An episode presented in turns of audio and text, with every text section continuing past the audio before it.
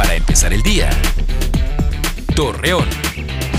Muy buenos días, martes 31 de enero le presentamos la información para empezar el día. Alumnos de nivel básico del municipio de Gómez Palacio se verán beneficiados con la entrega de zapatos por parte de la fábrica de zapatos escolares gratuitos, indicó el titular de Bienestar Eduardo Faudoa.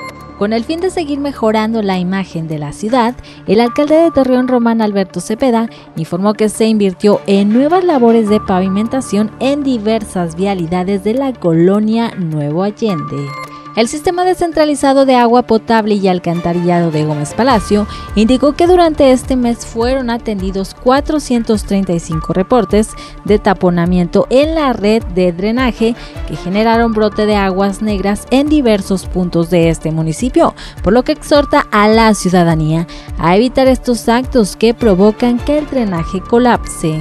Guillermo Martínez Ávila, presidente de Canirac en Torreón, mencionó que los establecimientos de comida se han visto afectados por los altos costos de insumos y con la nueva ley anti-tabaco, lo cual provocó que sus ventas bajaran hasta un 20%.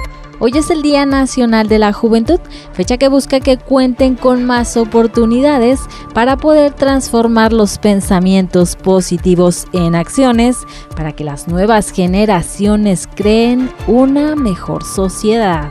Acompáñenos con toda la información en punto de las 8 de la noche por Mega Noticias. Para empezar el día. Torreón.